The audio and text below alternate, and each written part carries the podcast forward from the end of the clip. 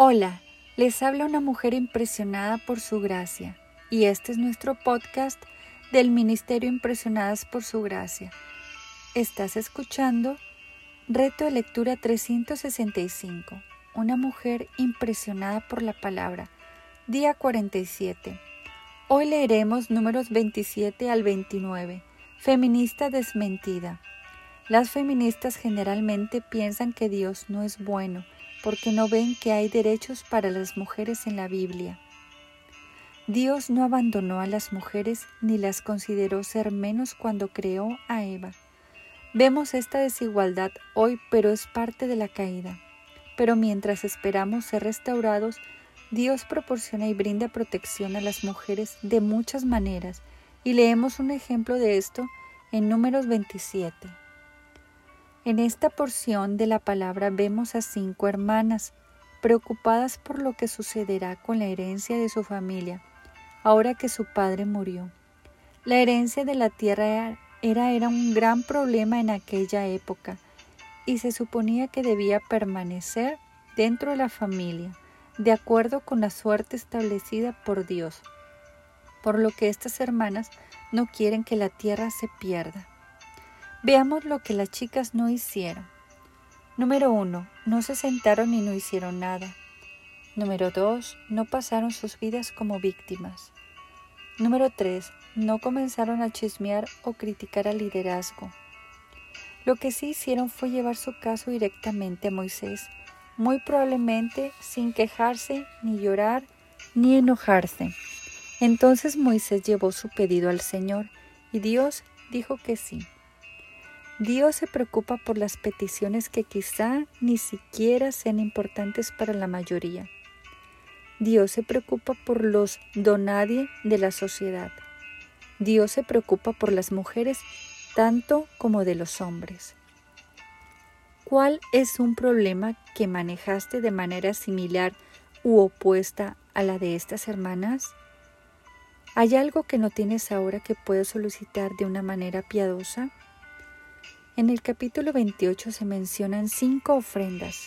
Estas son repeticiones de las que se dieron anteriormente en el libro de Éxodo. Pero esta era una nueva generación que se había levantado y estaba a punto de entrar en la tierra prometida, por lo que debían ser recordados acerca de las instrucciones. Las cinco ofrendas diferentes son ofrendas programadas para varias fechas y temporadas la ofrenda diaria, la ofrenda sabática una vez a la semana, la ofrenda mensual,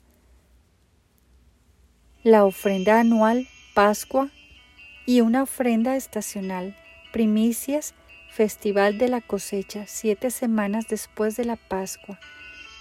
Estas son muchas ofrendas. ¿Te imaginas el trabajo de los sacerdotes? Al leer estas ofrendas en diferentes estaciones del día, semana, mes y año para los israelitas, no puedo dejar de pensar en las ofrendas que podría darle al Señor.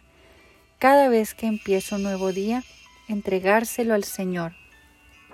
Luego descansar y ser refrescada al fin de semana. Entregar el inicio de semana al Señor. Cada vez que reciba un elogio o afirmación después de un arduo trabajo, entregarlo al Señor cada vez que empiezo una nueva temporada de vida, entregarla al Señor. Luego, en el capítulo 29, su séptimo mes, septiembre, octubre, según nuestro calendario, era el equivalente a nuestra celebración de Año Nuevo. El primer día del año se recibía con trompetas, seguido de grandes festividades y alegría durante todo el mes, el séptimo mes tenía más fiestas y celebraciones programadas que cualquier otro mes.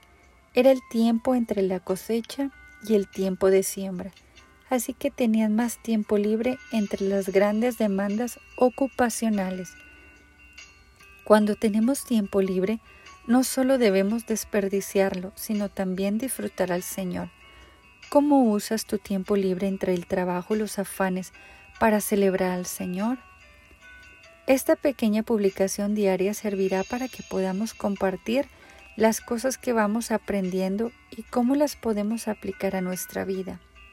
Recuerda, no leemos la palabra solo para adquirir conocimiento intelectual, sino para conocer más íntimamente a Jesús, el personaje central de la Biblia, y para que ese conocimiento se vea reflejado en nuestra vida práctica, informe nuestros afectos, prioridades, relaciones, decisiones y todas las áreas de nuestra vida.